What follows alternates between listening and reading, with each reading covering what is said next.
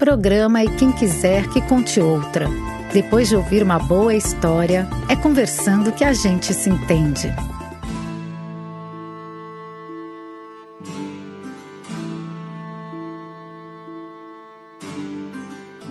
Olá, pessoal! Quem está aqui na nossa Rádio da Rua para ouvir mais uma contação de histórias no nosso programa E Quem Quiser que Conte Outra. Eu, Carmen, que adoro contar e ouvir histórias, venho acompanhada, como sempre, da minha amiga Ruth. Cadê você, Ruth? Tô aqui, cá. Eu sou a Ruth, adoro ouvir histórias, estou aprendendo a contá-las também. Ru, hoje a gente vai fazer algo diferente. Não vamos colocar nenhum desafio, falar nada, vamos apenas colocar uma música. Boa. As pessoas vão ouvir e vão pensar. A gente conversa depois.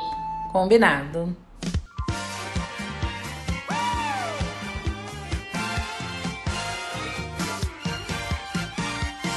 Não existe pecado do lado de baixo do Equador. Vamos fazer um pecado rasgado, suado a todo vapor. Me deixa ser teu escracho, capacho, teu cacho, riacho de amor. Quando é lição de esculacho,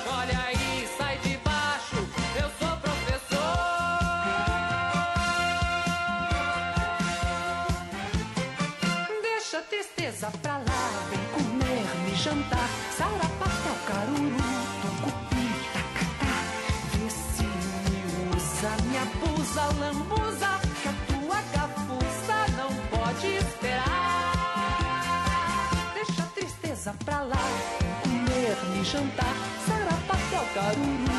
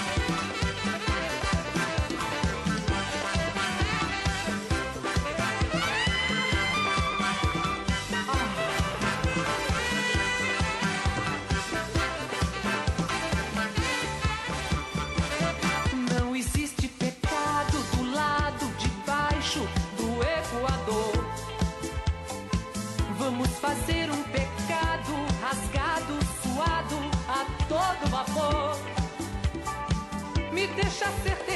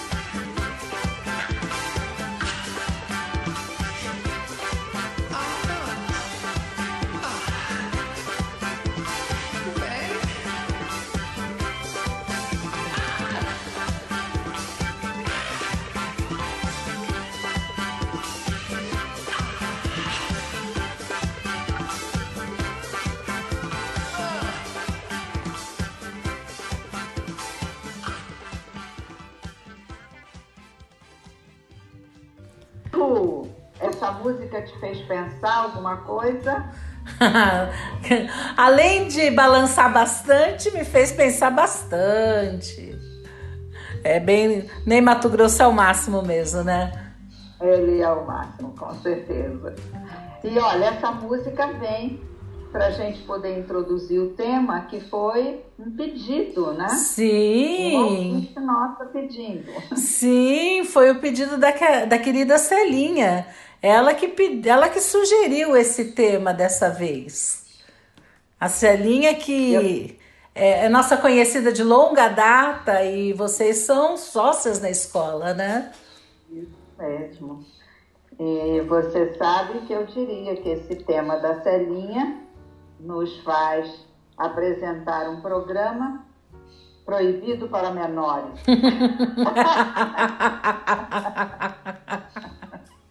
Será? O tema hoje é o pecado. E criança não comete pecado? Não, criança não. Pecado é uma construção para adultos. vamos ouvir uma história, Lu? Vamos, vamos ouvir sim. Respeito.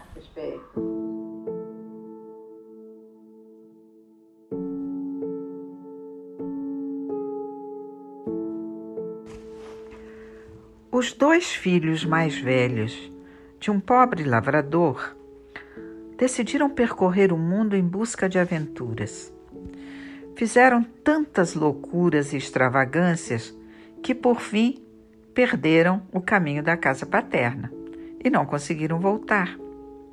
O pai então pediu ao filho mais moço, a quem os irmãos mais velhos chamavam de Patetinha, pediu que ele fosse procurá-los.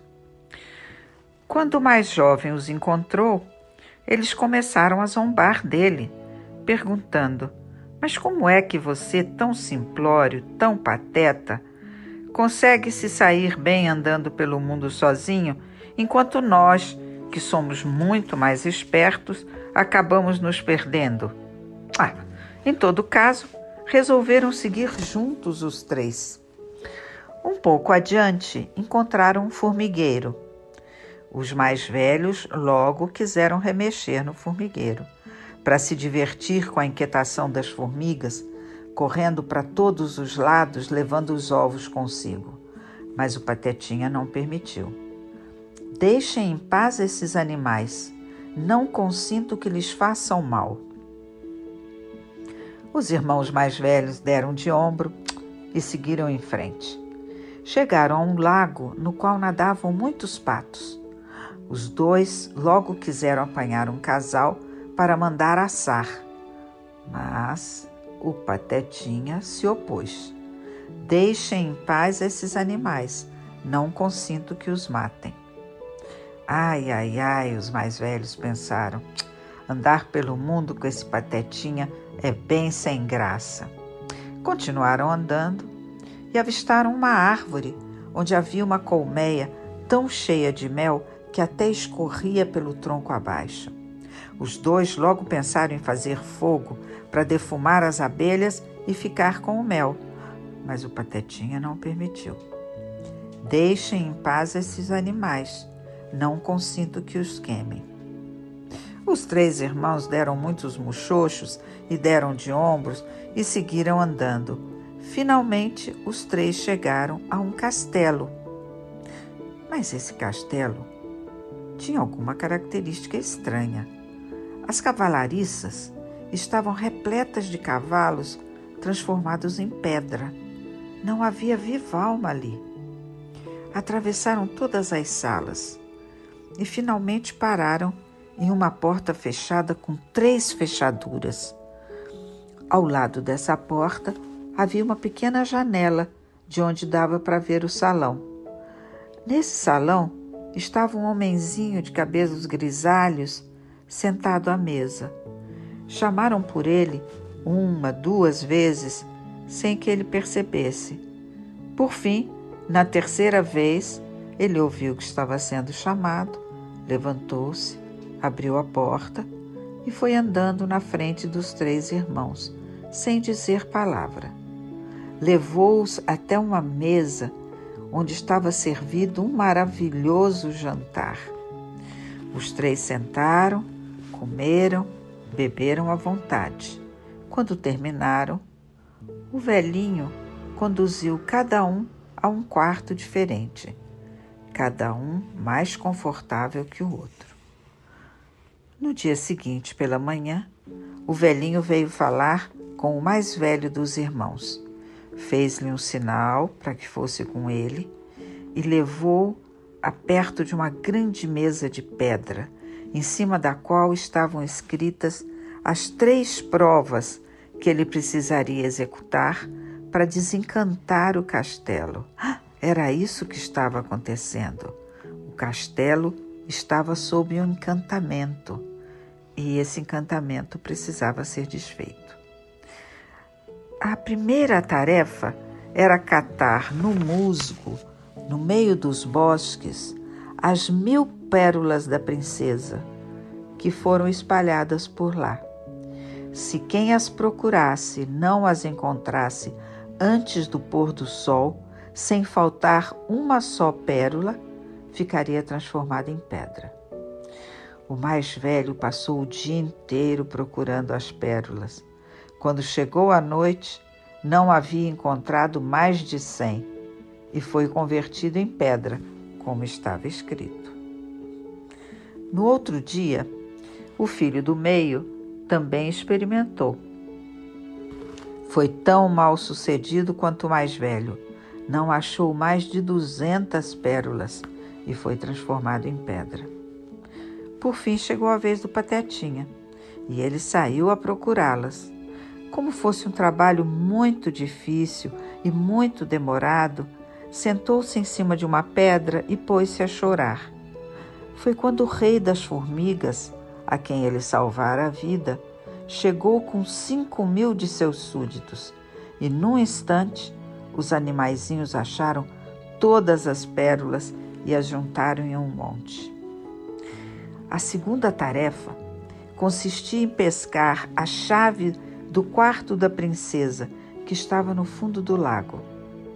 Logo que ele se aproximou, os patos, que ele havia salvo, vieram, mergulharam até o fundo e trouxeram a chave.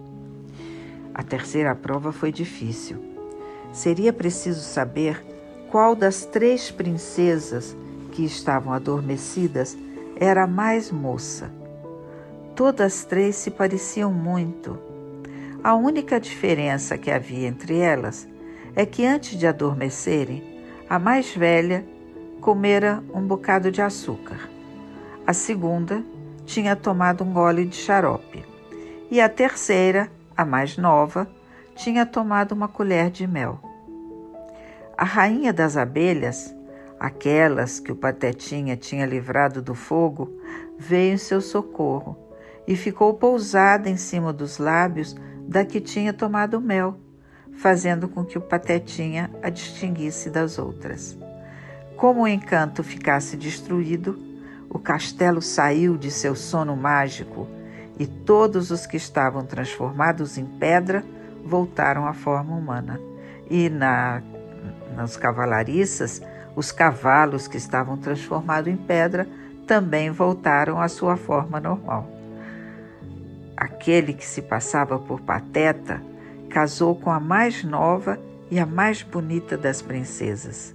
E mais tarde, depois da morte do sogro, ele virou o rei.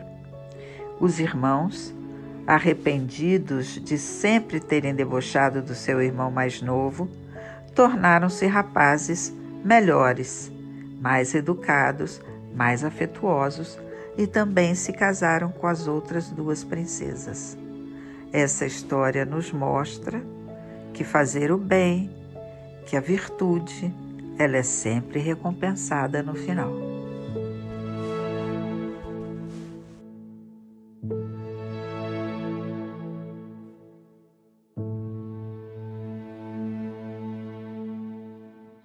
E aí, Rô? O que achou dessa história? Eu, eu gostei. É aquele esquema de histórias uh, singelas, vamos dizer assim, mas que de toda maneira nos faz traz alguma coisa e nos faz refletir. Acho que tem alguns pontos que são levantados super interessantes nessa história. Você não acha? Eu acho. E essa história eu peguei naquele livro que a gente já conversou sobre ele num programa anterior, que era o livro de histórias que pertencia ao meu pai quando hum. ele era criança. E a gente foi procurar e vimos que a primeira edição dele era no final do século XIX, lembra? Olha só, lembro, lembro, mas sempre Como bom lembrar. e nesse, nesse livro, as histórias sempre têm uma certa lição de vida, né? Uhum. Alguém é, parte, comete alguma infração ou alguma indelicadeza, alguma coisa que não seria esperado, que não seria de bom tom, não seria adequado. E, e então essa pessoa paga um preço por isso. Uhum. Tem sempre uma cobrança ou uma punição em função da atitude da pessoa. Ou uma consequência, eu diria, né? Porque eu acho uh, pensar em punição, eu acho tão judaico-cristão, vamos dizer assim, é tão dentro da noção de pecado. Eu, quando eu penso. Só que veja, só que veja, Ru, uh, nós estamos aqui no mundo ocidental cristão, com esses valores. Uhum. E as histórias dos contos da carochinha uh, têm punições quando o rapaz não consegue realizar a tarefa e se transforma numa estátua de pedra, é punição. Uhum. É. é. Eu entendo o que você traz e você tem razão, que a noção de pecado ela vem mais atrelada a um universo religioso, não é isso? Sim. Que você tá uhum. Sim, eu, eu, é é porque assim, o que eu acredito é que tudo que a gente faz, seja positivo, seja negativo, tem consequências. Assim que eu acredito a vida, né? Uh, então, que é um pouco diferente da punição, aquela coisa, uma coisa pesada, uma mão pesada em cima dos teus atos, né? Eu acho que isso é muito, muito da religião, né? Essa noção tão pesada, né? Porque eu, eu fico pensando, por que, que será que criaram os pecados, os pecados capitais, né? Que eles foram estabelecidos, né? Foram e a gente vai ter que voltar lá na minha querida Idade Média para falar disso. Mas antes disso, é. uh, eu queria finalizar uma coisa que aparece nessa história, hum. que me lembrou muito a, a, algumas histórias da mitologia grega. Então, assim, mitologia grega pré-cristã. Né? Uhum. Não tem ainda essa noção do Deus punitivo, das regras, mas você tem os deuses no Olimpo só que são deuses que, como os humanos, às vezes são invejosos, às vezes são rancorosos, às vezes são benevolentes. E você se lembra? Claro, você é psicóloga, com certeza sabe a história da psique, né? uhum. né? A, a psique que se apaixonou pelo Eros, tá, o filho da Afrodite, e há todo um embate aí, uma, uma questão de não aceitação da Afrodite, e ela estabelece tarefas que a psique teria é, que realizar. Tarefas impossíveis para um ser humano. Né? Uhum. Mas a psique conta com a ajuda, que é a mesma coisa que acontece nessa historinha aí do conto da carochinha. Uhum. Ela conta com a ajuda de animais, sabe, ajuda das de forças da natureza. Uhum. E isso eu acho bonito quando eu, eu vi essa história. Falei, olha, de novo esse elemento da natureza colaborando para ajudar o homem. Uhum. Então é interessante isso daí. Nossa, eu acho muito interessante porque é, eu acho que traz a ideia da natureza como parceira, né? De, Exatamente. É, fortalece a ideia de, de formar parceria com a natureza. Isso é muito importante. E olha, quando você usa essa palavra, a natureza como parceira, me vem que é quase como se fosse um convite para a gente também ser mais parceiro da natureza. Né? Isso. Nem sempre a gente é. Não, não temos sido, vamos dizer assim, ou pelo menos não temos sido uh, em todos os momentos, mas se a relação fosse mais de parceria, eu acho que estaríamos com o nosso lindo planeta azul em melhores condições, né? Com certeza, com certeza. Então, o que me chamou a atenção nessa história foi isso. Você tem nas histórias infantis essa noção é, que eu chamei de punição e você está chamando de consequência. É, e eu acho que em alguns momentos é apenas uma consequência, em outros momentos é uma punição, e trazendo uma certa moral da história.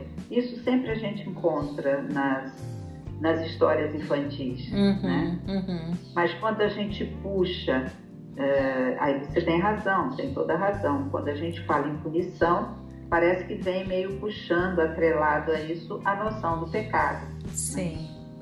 Que é o nosso, o nosso tema hoje. E aí Exato. a gente cai no. Eu acho que cai no campo religioso. Né? Sem dúvida. Porque o tema que a gente escolheu dessa vez foram os sete pecados capitais. Esse é o nosso Sim. tema. E é sobre isso que nós vamos discutir um pouquinho, né? Ah, eu comentei com você que para falar de pecado a gente tinha que voltar para a Idade Média. Né? Uhum. A, Idade Média é uma das, uma das minhas paixões. Eu gosto muito da Idade Média. E a Idade Média, há um certo preconceito em relação a ela, viu, Rô? Não sei como você vê, mas as pessoas tendem a considerar a Idade Média, foi até o, o título que deram para ela na Idade Moderna, mais tarde, de Idade das Trevas Uhum. como se fosse um período de total ignorância, não é? E isso não é bem verdade, não é bem assim. Tem coisas muito interessantes acontecendo na Idade Média. Uhum. Mas ah, você tem também, por outro lado, sem dúvida, a mão pesada da Igreja Católica ali disputando o poder político, né? determinando o destino de alguns reinos, uma época de muitas guerras, o papado ficando a favor de um rei, não do outro. Então a Idade Média é, é bem movimentada. eu, quando eu, eu vi esse tema e pensei no pecado com a minha formação católica, a primeira coisa que eu pensei foi no pecado original. Uhum. Né? E aí fiquei curiosa se no judaísmo também existe pecado original. pois é, para o judaísmo não existe pecado original. Pelo menos dessa maneira que é entendida no catolicismo, né? É, Não existe no judaísmo, é, é um pouco diferente. No judaísmo existem pecados, mas de uma forma diferente, né? Do, do catolicismo. E, e- e nem sei, porque, veja, isso daqui, os sete pecados capitais, é uma ideia que foi, vamos dizer assim, construída né, na Idade Média. Não foi sempre assim, né? E, e hoje, inclusive, a- o próprio Vaticano está revendo. Mas ah, para o judaísmo existe um, um, vamos dizer assim, um manual de conduta que seria a, a, a Torá, que fala o que você deve e o que você não deve fazer. Agora, quando você faz o que não deve fazer, que é um pouco a noção de pecado, né?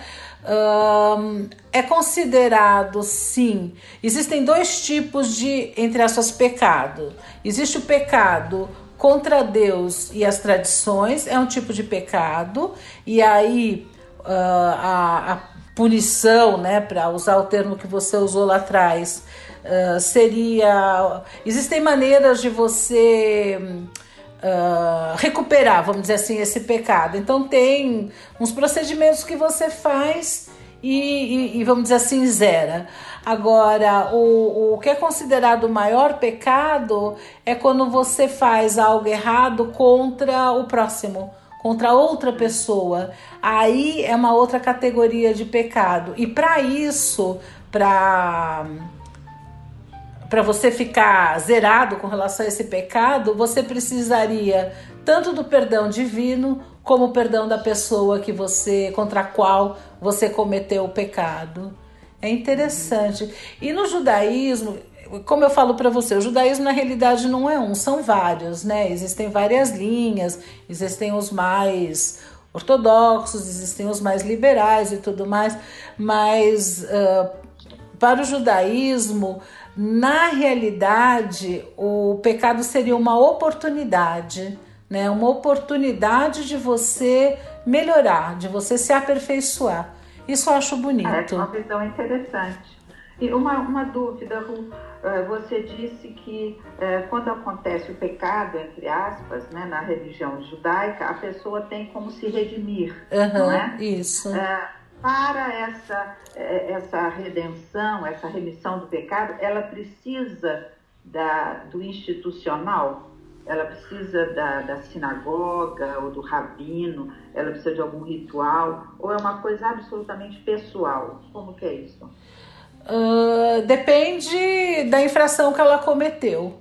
Depende do pecado. Depende do pecado. Depende do pecado.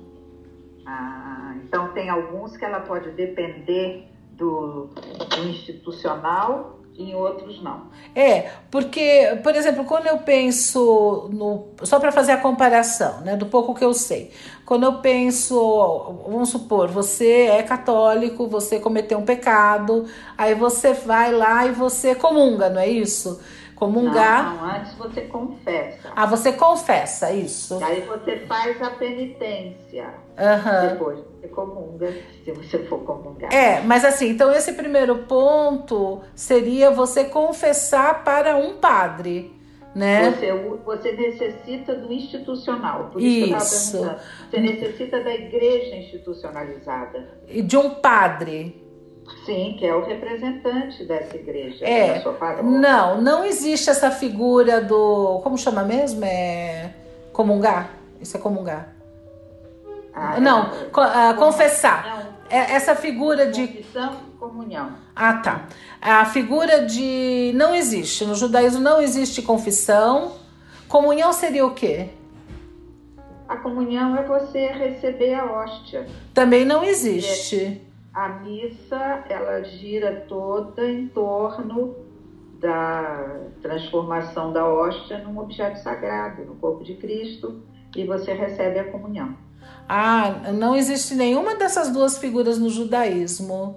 Né? Você nem se confessa para um religioso e você, você pode conversar com seu rabino, mas não tem. Inclusive, assim, quando eu vou em igreja, eu vejo aqueles confessionários, isso não existe no, no judaísmo. E não existe comunhão porque uh, não se recebe o corpo de Cristo, não se recebe a hóstia. Nenhuma dessas figuras existe.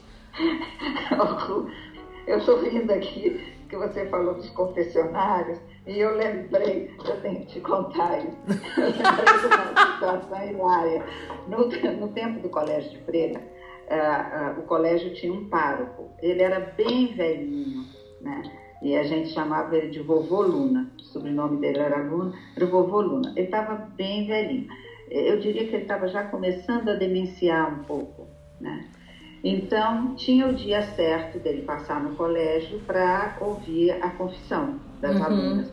A gente tinha missa obrigatória ao domingo e você precisava comungar, porque as freiras ficavam olhando quem estava comungando e quem não estava. Uhum. Então, às vezes o vovô Luna irrompia no colégio num dia que não tinha nada a ver com o dia da confissão, e aí a mestra de classe chegava na sala e dizia: Vovô Luna veio receber a confissão. Até a cara da freira, ela falava assim: ai, ai, para tudo, vai. e aí acontece que ele estava ficando surdo. Então, ele naquele confessionário, você ia falar os seus pecados. Eu, eu fico lembrando isso, eu morro de rir. E que grandes pecados você vai ter ali não ser que, sei lá, que estava se masturbando, ou tá, viu aquele cara bonitinho, pensou em dar um beijo na boca. Beijo na boca era uma coisa proibida naquela Ou comeu, roubou um chocolate lá da bomboniere e comeu. É isso, não, não tinha essa preocupação com chocolate naquela época. ah, mas não é a gula, não é o pecado capital? Então... Ah, se fosse comer demais, poderia ser a gula.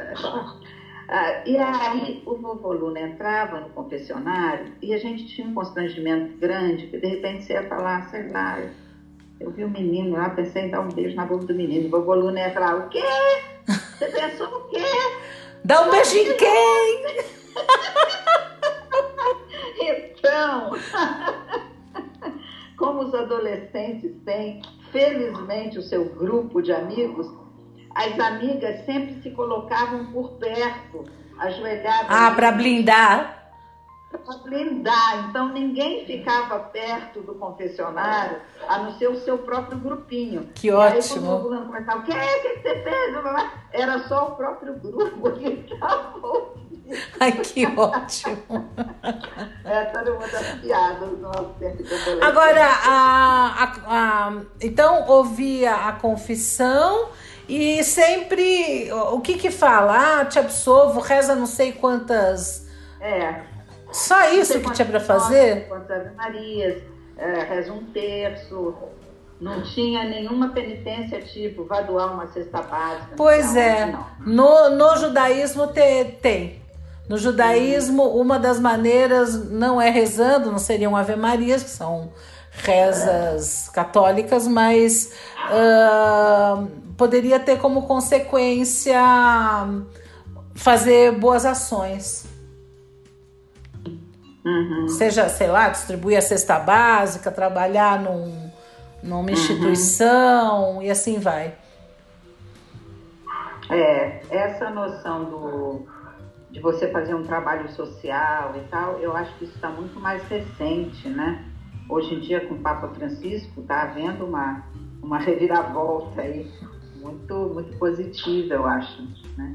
Mas não, no meu tempo de pré-adolescente e tal, era os Pai Nosso, Ave Maria. Se você extrapolasse muito, era rezar um terço, já era uma coisa gostosa. É que ah, no judaísmo tem uma coisa. ah, quem não pertence à religião fala, ai, como os judeus são, são ligados entre si, fazem um grupo, mas é um compromisso da religião, que até eu vejo no catolicismo, não sei se é tão levado dessa forma, mas ah, você tem um compromisso não só com você, mas você tem um compromisso com o grupo e com o mundo né? Te acumular, você tem um compromisso de, de cuidar do mundo de uma maneira geral, do ambiente e do outro. Quando o catolicismo fala, por exemplo, como é que é? Da, da agulha, não tem uma máxima. Tem, tem algumas falas católicas que eu identifico como, como sendo também no sentido de olha o seu igual. Mas não sei se talvez não sei se é tão forte, não sei o que que é. A máxima que você está pensando é aquela do camelo passar na. Mas aí isso é do rico, né? É. Era isso que você estava querendo dizer? Não. Não, não era essa, mas é alguma coisa de que, que todo mundo vai junto. Não me lembro qual que é. Mas, bem, seja como for, voltando à questão do pecado, é o seguinte. Então, a, no, para o judaísmo, tem sim você como consequência fazer um trabalho social. No catolicismo, pelo que você está dizendo, ou da forma que você conhece, são ah, coisas pessoais. Então, você reza as determinadas rezas e dessa maneira você zera o seu pecado. Né? Agora, isso, você lembrou bem. Isso era na época, era década de 60. Aham. Quando eu estudava no colégio, eu tinha um vínculo e participava das cerimônias e tal. Depois, eh, fui para o Rio, fui fazer faculdade, e aí você entra no esquema libertário da adolescência e da juventude. Então, eu me afastei Uhum. e tive curiosidade por outras religiões, tive muita curiosidade pelo budismo, por exemplo, né? Uhum. Então, provavelmente, nesse longo tempo aí da época do meu colégio de freira, também a Igreja Católica deve ter mudado, né? Uhum. E aí eu não saberia dizer Como está hoje, né? Entendi. como está hoje, Uhum. né? E o que eu vejo à distância é a grande revolução que foi o Papa Francisco, que está sendo, né? Uhum. Eu acho, hum, acho muito bem-vinda, acho, acho ótimo. Uhum. É, ele tem uma, é, ele tem uma pegada social muito forte, né? Ele é, ele é bem interessante. Ele é muito bem-vindo, né? Com certeza. Muito bem-vindo. Depois mesmo. do anterior, ele é muito bem-vindo. Quando ele escolheu o nome Francisco, ele já dizia. Aqui, aqui veio, exatamente. Não, e, e ele, como sucessor do, do Papa anterior e também dessa situação tão diferente, né? que os dois papas estão vivos. O, o, anterior inoperante, mas ele está vivo, isso rompe completamente as tradições, né? Uh, mas ele veio trazendo um, um frescor muito bem-vindo e muito necessário, né? É. E você assistiu Dois Papas? Sim, assisti. Esse filme é muito, muito interessante. Uhum. Muito interessante, porque trabalham as divergências mas de uma forma tão positiva, isso dá até um alento, né? Uhum. Dois, um Papa e um ex-Papa, tão diferentes, mas que conseguem se respeitar e se ouvir. Uhum. Muito interessante, fizeram um filme muito bonito. Uhum. Mas voltando aqui ao pecado, é, por que será que a nossa amiga Celinha trouxe este tema. Uhum. Você faria ideia? Parece que tem a ver com algum livro que ela se deparou no curso, não foi isso? Foi isso mesmo. Ah, quando ela estava fazendo direito, ela foi indicado um livro uh, um livro histórico, né, do uhum. século XVIII, do Beccaria, e, e ela se encantou com o livro. Uhum. Eu estou até procurando aqui ver se eu relembro o nome do livro. É isso mesmo, achei aqui. O livro se chama Dos Delitos e das Penas, e é de um aristocrata do século XVIII, Beccaria, e, e eu nunca tinha atentado para esse detalhe. Ele representa o iluminismo na área do direito penal. Hum. A gente sempre fala do iluminismo, né, nas questões morais, na educação, mas ele estava preocupado com o direito penal. Uhum. Ele procura disciplinar o direito público na hora de para regular o exercício do poder punitivo do Estado. Uhum. Ele achava que muitos delitos recebiam uma punição muito mais forte do que o próprio delito. O delito era simples, mas era punido com mão de ferro. Então tem uma proposta de rever uh, o tipo de punição para as penas, né? Uhum. Uh, e a Celinha se encantou com esse livro. Uh, eu tenho a impressão que a a vontade de ouvir um pouco sobre o pecado vem dessa de rever os delitos ou os momentos em que se quebra as regras, né? Ou que é esperado. Eu imagino que tenha vindo daí. Uhum. É, você está falando uma coisa interessante. Você está falando que esse autor ele começa a refletir sobre a, a relação do tamanho do delito ou pecado uh, e a, a, relação do, do castigo ou da punição, porque Isso. quem era pego cometendo um delito nesta época tinha uma mão muito pesada para punir, é isso? É, é. Ele achava que tinha situações em que o delito poderia ser, é, ele poderia ser punido talvez com penas mais brandas, uhum. de até de fazer um trabalho social, se fosse o caso, entendeu? Uhum. E, e às vezes era punido de uma forma, não sei quanto tempo de prisão, ou era punido com a morte. Então, uhum. Interessante. É, a, a, ideia do, do livro, do, quando ele senta para escrever, é uma reflexão interessante essa. É verdade. Bem influenciado por esse momento, pelo século das luzes, né? século XVIII, uhum. que olhava para a Idade Média como o período das trevas, porque as punições duras, né? Elas estão lá, vão sendo estipuladas lá pela Igreja Católica na, na Idade Média. Né? Uhum. E você sabe Ru, aonde que aparecem essas punições descritas assim de uma forma bastante magistral? É na Divina Comédia do Dante. Uhum. Interessante mesmo, né?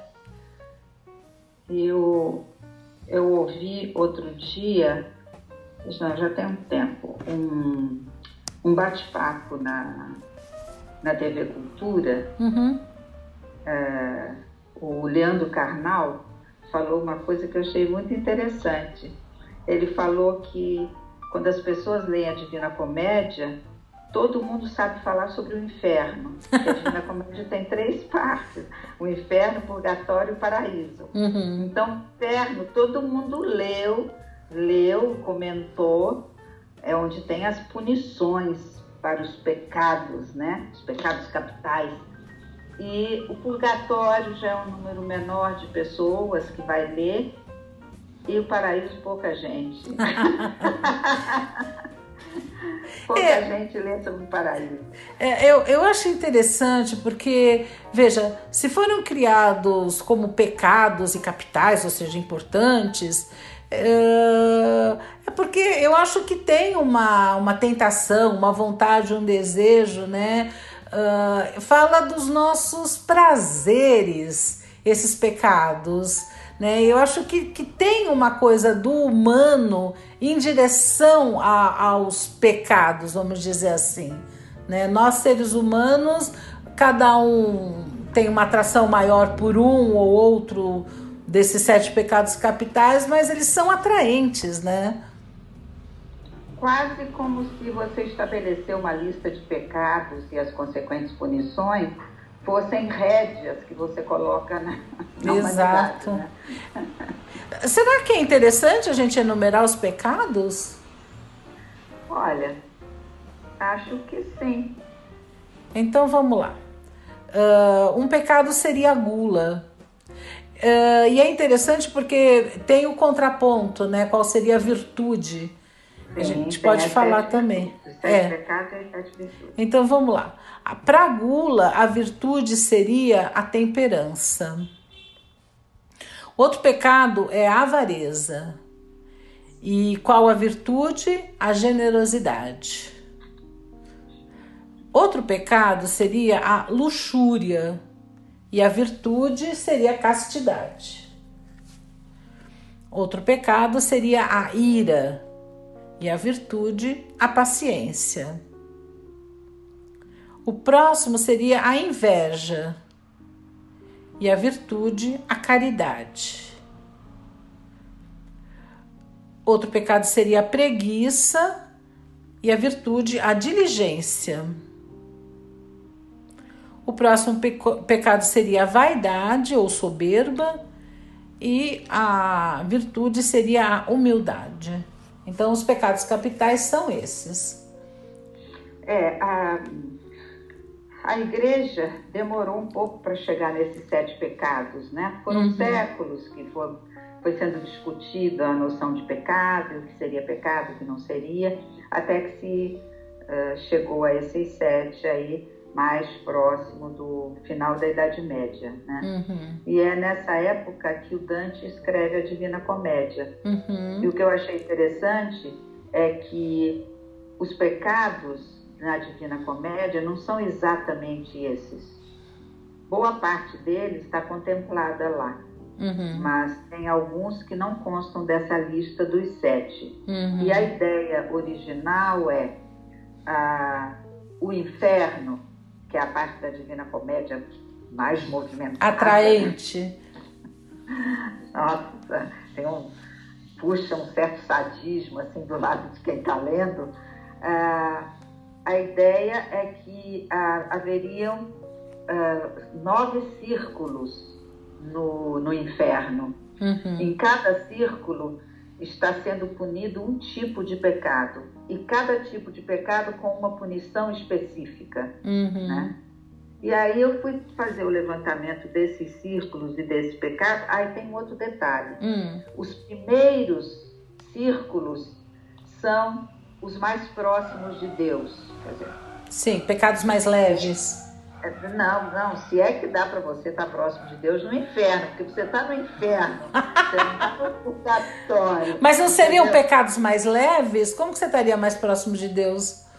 Pois é, então, assim, embora sejam pecados que merecem punição extrema, Uhum. porque você vai para o inferno. E uma vez indo para o inferno, babau, não tem retorno, né? Então eles são punidos ad infinito, né? É, a punição é eterna. Uhum. E nesse, no, no inferno, tem assim: o primeiro círculo é o que ele chama de limbo. Uhum. Você ouviu falar do limbo? Sim. Limbo é para onde vão as almas que não foram batizadas.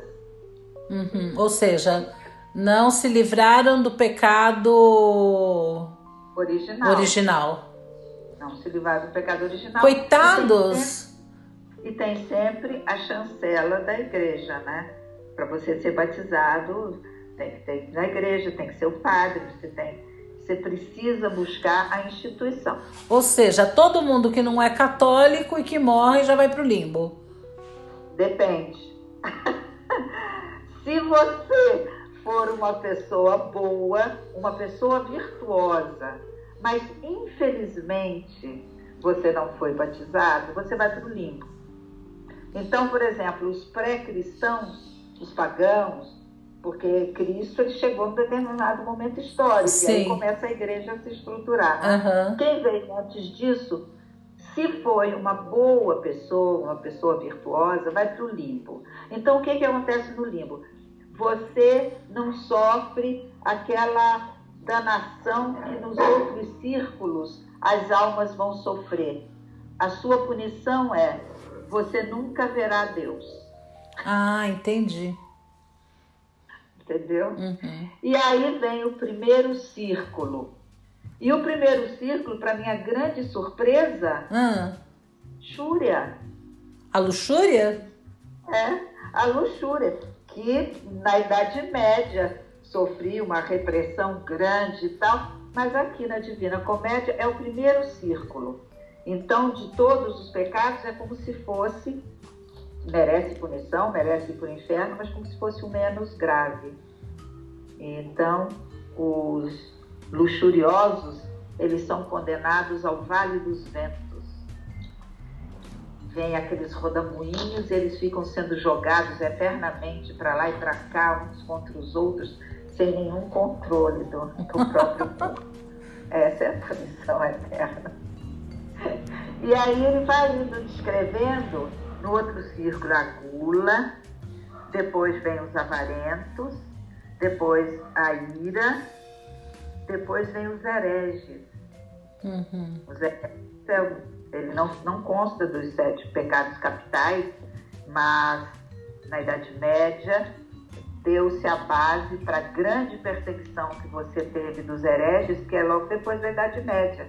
Aham. Não é na Idade é do fim da Idade Média, começo da Idade Moderna. Uhum. E na descrição do inferno do Dante, Hum. os hereges são condenados a ficarem em túmulos abertos é, que, com o fogo eterno. Uhum. Se eles estivessem preparando a deixa para a punição que a igreja usou muito, que foi queimar na fogueira os hereges. Uhum. né? E aí depois tem os violentos, os fraudulentos e o, e o último círculo, aquele que está lá no fundo dos infernos. Hum. Do- No quinto dos no- infernos. Você, eu achei interessante isso daqui. São os traidores. Mas que traíram o quê? Aí é que tá, traíram ou a família ou a pátria. É uma época de muitas guerras, Rô. Ah. Você está entendendo? É uma época em que a Europa, os países estavam se formando, tinha briga de feudo contra feudo, de, de uma região contra outra. Então a traição era considerado o pior pecado. Olha só, Uhum. Que hoje nem consta dos, dos pecados capitais. Nem pecado capital e depende da traição, também nem conta como, por exemplo, traição. O, o Código Penal não considera mais traição conjugal como crime. As coisas mudam, né? As coisas mudam. No código não, não, não consta, não é? É porque. Mas no, mas No- no dia a dia, Aham. no relacionamento dia a dia das pessoas, é é uma questão. Não, é, é uma questão, é uma questão pesada, mas não tem o peso que teve. É que, é que eu vejo, por exemplo, traição conjugal com métodos anticoncepcionais e tudo mais, ah, acaba tendo outra conotação, afetiva, sem dúvida. Quem é traído sofre muito, mas não tem a, a consequência que teria anteriormente, que ia ter um filho, era filho de quem, não tinha teste de DNA, e a propriedade ia para quem, né? Quem ia herdar essa propriedade, quer dizer, eh, eu acho que com- como as coisas mudaram, se transformaram, né? Ah, e a gente estava começando a falar de um livro que fala exatamente de dessa parte criminal, eu, eu acho que as leis refletem uma realidade, né? Refletem uma época mesmo, né? Exato. E o código está sempre se transformando, né? Tem que ir mudando. Uhum. E aí, só a título meio de, de curiosidade, né? O que eu achei estranho, a luxúria tá lá no comecinho, Uhum. né? Como se fosse um pecado grave, mas não é dos piores.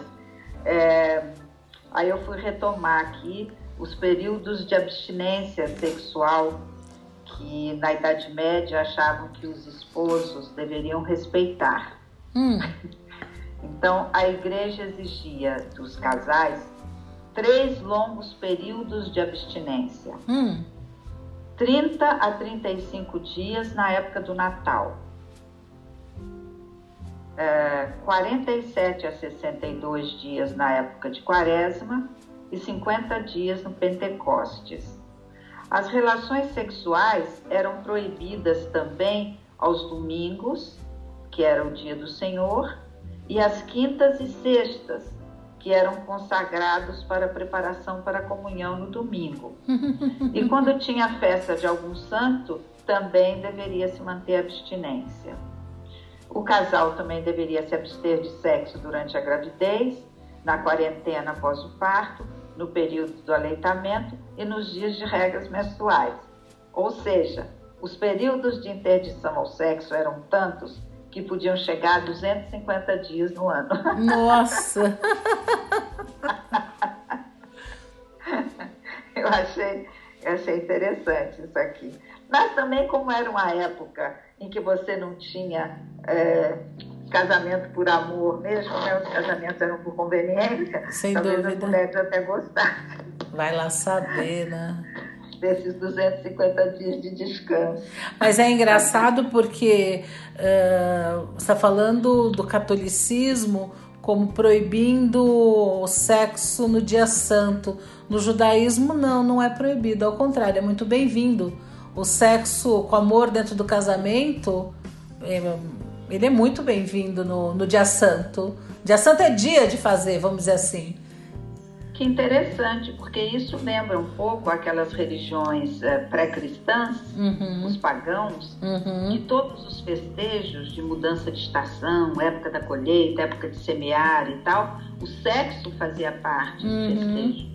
Porque o Interessante. sexo era sinônimo de vida mesmo, né? Aham. Então o sexo era muito bem-vindo. É, tem a interdição dessa lista que você deu, tem interdição no, no período menstrual da mulher. Mas é uma interdição tão grande que o pessoal ortodoxo vai até em outra cama, se eles usam a mesma cama, né? E aí depois tem o, o banho ritualístico, né? A, a mikvah, mikve, depende. Ah, e depois do banho ritualista pode-se retomar as relações sexuais. Mas a, É porque tem no fundo a, a avaliação de que a mulher está impura, não é? É isso, a A colocação mulher é está essa. impura quando ela menstrua. Uhum. Quer dizer, tem um, certo, uma certa visão meio, meio Uhum. misógina aí com relação a, a menstruação feminina, né? Isso. Mas é interessante. Agora, Carmen, você acha que só Dante Alighieri escreveu sobre os pecados capitais? E Não, só naquela época? Eu, eu trouxe simplesmente o Dante porque ele retrata a, uma visão, ele traz uma visão de Idade Média, que é quando realmente se estrutura essa, essa noção, Uhum. né? E, e tem coisas meio, meio engraçadas, por exemplo, a Divina Comédia é um poema, né? É um patrimônio da humanidade. E ele, é, é, ele encontra, porque ele é o personagem da Divina Comédia, ele é que vai passar pelo inferno, purgatório e tal. E ele vai acompanhado pelo poeta que ele gostava muito, que era o Virgílio, Uhum. então, poeta pré-cristão, antigo, e vai caminhando com ele, eles vão conversando. É claro que à medida que ele vai passando pelos vários lugares, ele vai encontrando pessoas conhecidas da época, ou conhecidos deles, ou pessoas públicas, e às vezes colocadas em, em lugares meio incômodos ali, seja do inferno, seja do purgatório. Mas o- o- o- olha que coisa, quando ele chega na porta do paraíso, Hum. o Virgílio não, não pode entrar com ele, porque o Virgílio era pagão. Olha, Que coisa, não? bem interessante. Agora, ah, eu fico pensando, né? Porque sete, sete pecados capitais. Sete é um número cabalístico, né? Número cabalístico. E, e é interessante porque ah, o, Mahatma, o Gandhi, né, Mahatma Gandhi, ele fez a lista dele de sete pecados sociais. Quer saber quais são? Claro, claro, claro. Vamos lá, a lista do Mahatma. Ah, política sem princípios, riqueza sem trabalho, comércio sem moralidade, ciência sem humanidade, colaboração sem sacrifício, prazer sem consciência e conhecimento sem caráter. Interessante, né? Ah, atualíssimo, né? Exato. E o Vaticano não ficou para trás, não, viu? Em 2008, ele fez uma, uma versão moderna das transgressões. Essa da Idade Média precisou ser atualizada. Ela não anula as transgressões anteriores, mas ele foi acrescentado como do Vaticano mesmo, da igreja, seria a poluição ao meio ambiente, a manipulação genética, riqueza obscena, empobrecimento alheio, tráfico de drogas, experiências científicas amorais e violação aos direitos humanos.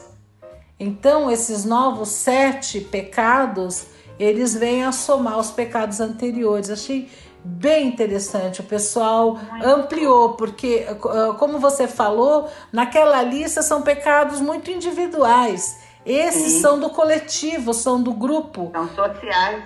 Exato. Ah, ah, mostrando o quanto a Igreja Católica hoje está preocupada com o aspecto social também, né? Ah, ainda bem, não é? Ainda bem. A Igreja Católica tem um histórico é, que a leva a ter que fazer muito meia-culpa, né? Hum. Quando a gente fala da época das descobertas, descoberta da América, né? Ah, contato com as populações originais do lugar, Uhum. a tráfico de escravos. A igreja, de certa forma, ela aliviava o sentimento de culpa, ah, às vezes dizendo que os índios, por exemplo, não tinham alma.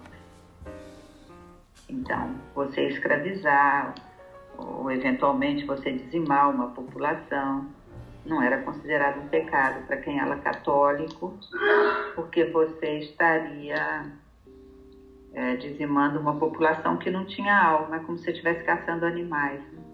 Ah, bem, hoje a gente considera que até animais não devem ser maltratados. Com certeza. Vide lá na Espanha agora, bicho de estimação tem status, tem que ser respeitado, Uhum. vai ser punido quem tratar mal. É, eu acho que de uma maneira geral que houve é uma ampliação à noção de vida, né? Toda vida merece ser respeitada, deve ser respeitada, né? Então, é, essa ampliação é bem interessante. E eu fico pensando, né, que no fundo, no fundo, uh, esses sete pecados capitais, eles têm uma função de controlar, de educar e de proteger uh, para que se cumpram os dez mandamentos. No fundo, o que está por trás, que é a igreja, né, são os dez mandamentos. E aí, como controlar isso? Isso nos idos. E agora está se ampliando, né?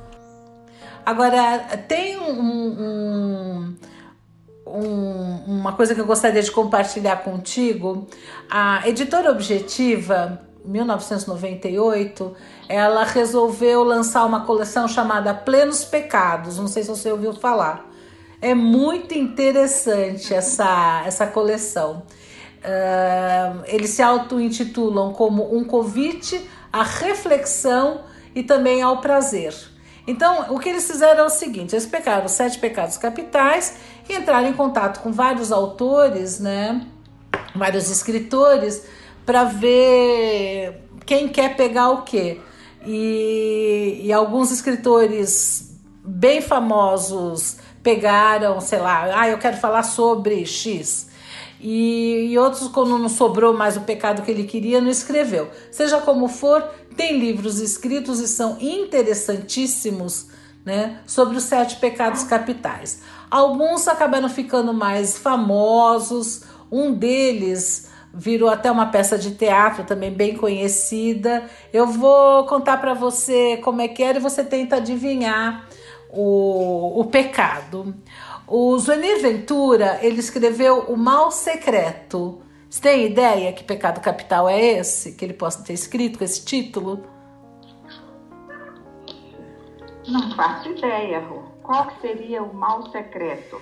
Porque esses pecados todos, de certa forma, a gente tenta camuflar. Eu vou te ajudar, eu vou te ajudar. Ele escreveu assim: o ódio espuma, a preguiça se derrama, a gula engorda, a avareza acumula, a luxúria se oferece, o orgulho brilha, só a inveja se esconde. Ele escreveu sobre inveja.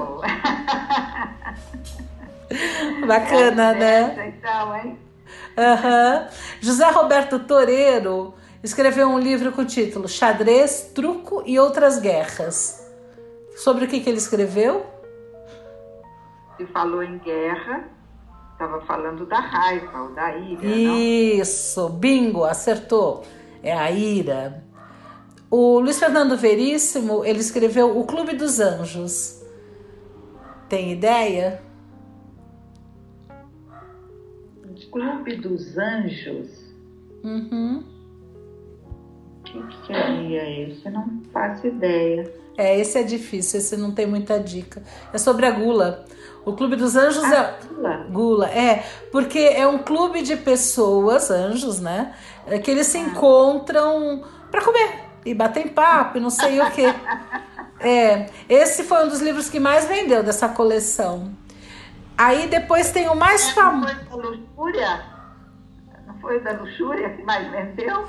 Olha, parece que foi o Gula, mas o mais conhecido é o da luxúria, que foi a Casa dos Budas Ditosos, que virou. Foi escrito pelo João Ubaldo Ribeiro e virou peça de teatro com a Fernanda Montenegro. Esse. Muita gente assistiu, inclusive se pesquisar no YouTube tá aí online, é bem interessante. Aí é sobre a luxúria. Aí vamos continuar o quiz. Canoas e marolas. João Roberto Noll. Sobre o que que é? Canoas e marolas. Uma coisa flutuante aí, balançante. Uhum. Quase me pensei. Qual pecado? Eu... Qual pecado que é esse, Rô? É preguiça. Ah! Eu devia ter emendado balançante estou me sentindo na rede. É, eu pensei nisso também. É da preguiça. Esse daqui vai ser difícil de, de, de adivinhar. É, quem escreveu foi Ariel Dorfan. O Dorfman é, chama terapia, porque terapia pode ser terapia de tudo. É sobre a avareza. E por último temos o Thomas Eloy Martinez. O livro dele chama O Voo da Rainha. E você tem ideia sobre o que, que é? A gente falou, falou, falou, não falamos da não falamos da vaidade? Exatamente. É a vaidade, a soberba. A vaidade, soberba. Isso. Mas é, é, interessante, esses livros são bem interessantes. E, porque eu acho que traz essa coisa da reflexão né, sobre os pecados. Com certeza. Com certeza. Eu acho que a, a noção de pecado. Uh, eu li uma vez, um, era um monge budista. Uh, como eu sempre gostei muito do Zen, provavelmente era um monge zen budista, não sei. Uhum. Era um monge budista, é, porque tem várias linhas do budismo, né?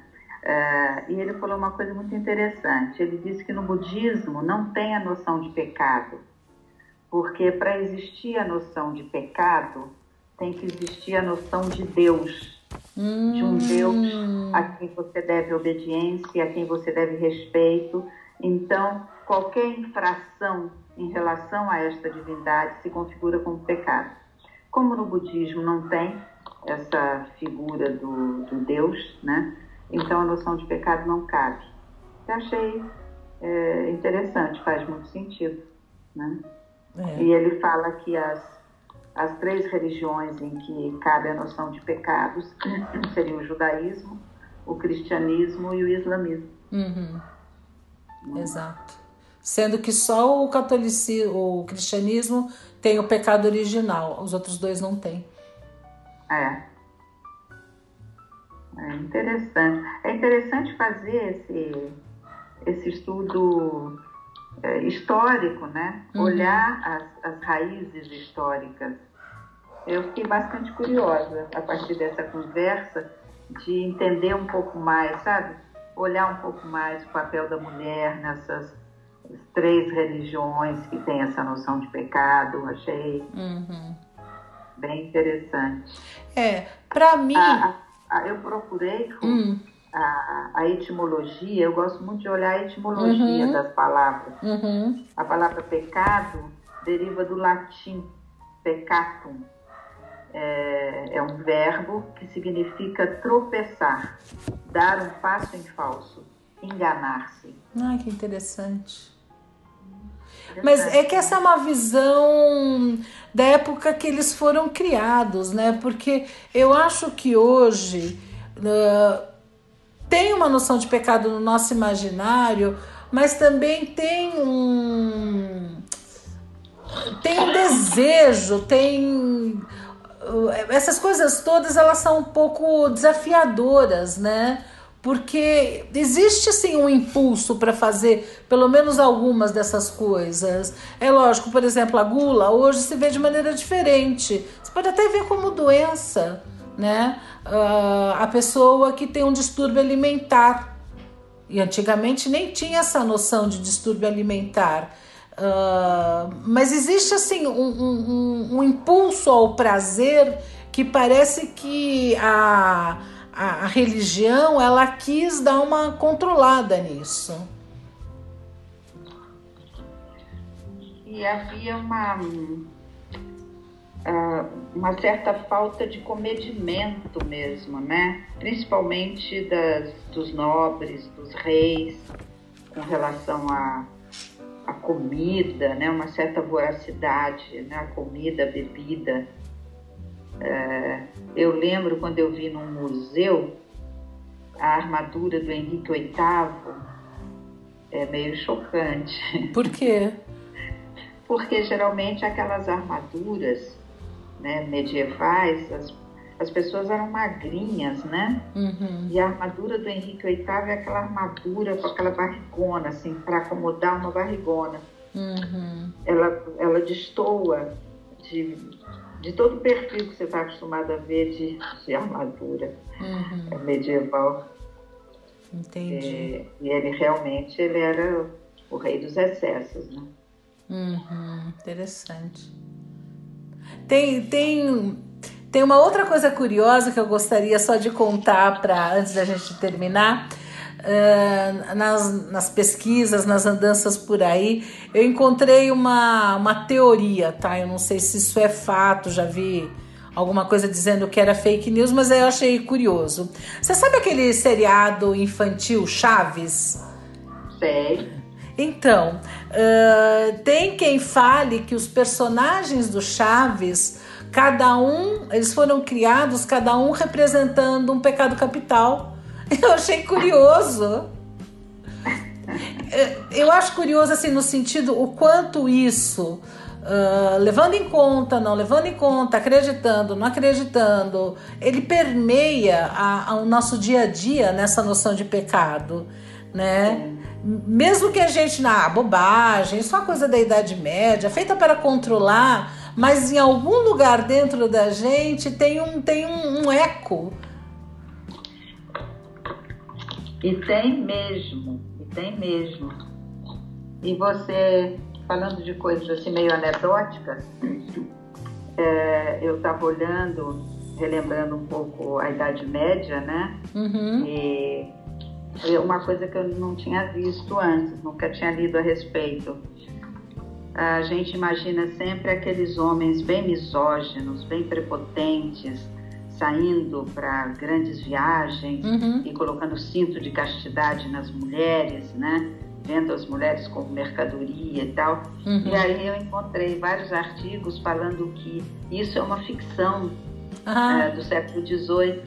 Olha. Quando começaram a pintar a Idade Média como um período obscurantista, uhum. como um período das trevas, então levantaram até essa história de que os maridos punham cinto de castidade nas mulheres mas que na realidade os museus na Europa começaram a tirar os cintos de castidade, de exibição, porque na realidade eles tinham sido fabricados muito tempo depois.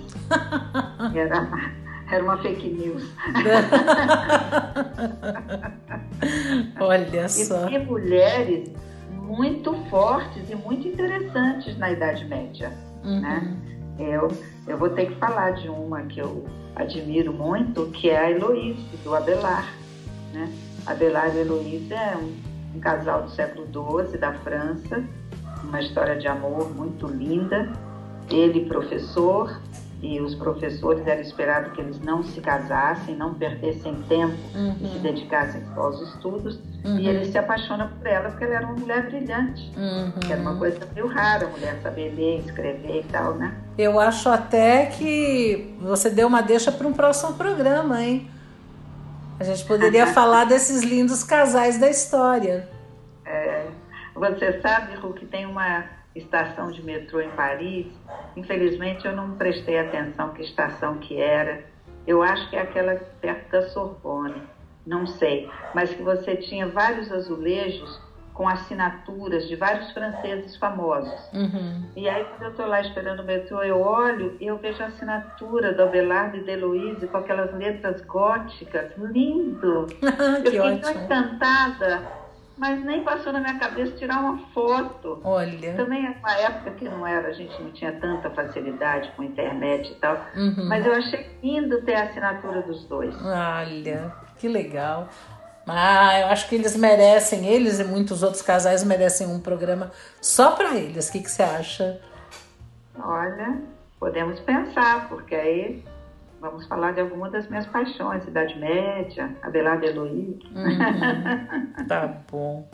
Fu, eu acho que para a gente terminar, como a gente estava falando em pecado e tal, não sei se você vai concordar, Hum. mas eu acho que a gente podia encerrar era com um belo bolero. Vamos de boleirão. Bolero me lembra épocas de baile, que você ia, dançava de rosto colado, e os boleros eram uma delícia quando tocavam, dava para dar um, um, certo aperto ali no meio do salão. Uhum. Beleza, então o bolero traz, eu acho, esse, esse cheirinho do pecado, esse gosto gostoso aí do pecado.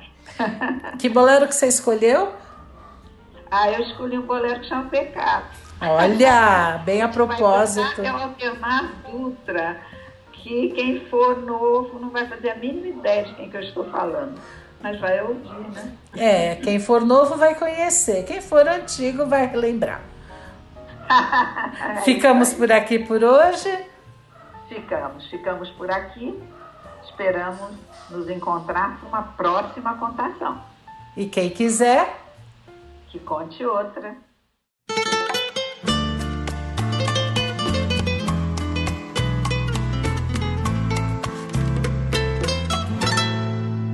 No sé si es prohibido, si no tiene perdón, si me lleva al abismo, solo sé que es amor. Yo no sé si este amor es pecado, si tiene castigo, si es faltar a las leyes honradas del hombre y de Dios. Solo sé que me aturde la vida como un torbellino que me arrastra y me arrastra a tus brazos en ciega pasión. Es más fuerte que yo, que mi vida, mi credo y mi signo. Es más fuerte que todo el respeto y el miedo hacia Dios. Aunque sea pecado, te quiero, te quiero lo mismo. Porque a veces de tanto quererte me olvido de Dios.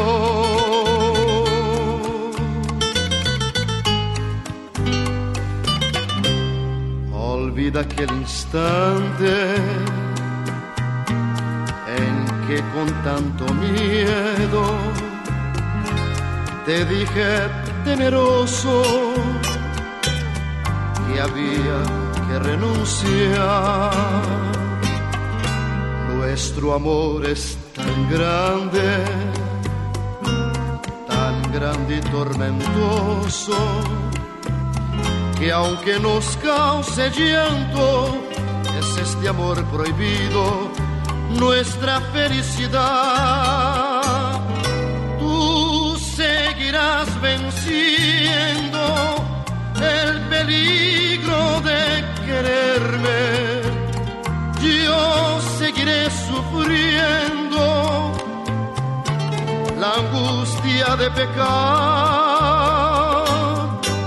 Es mejor que sigamos hasta la misma muerte.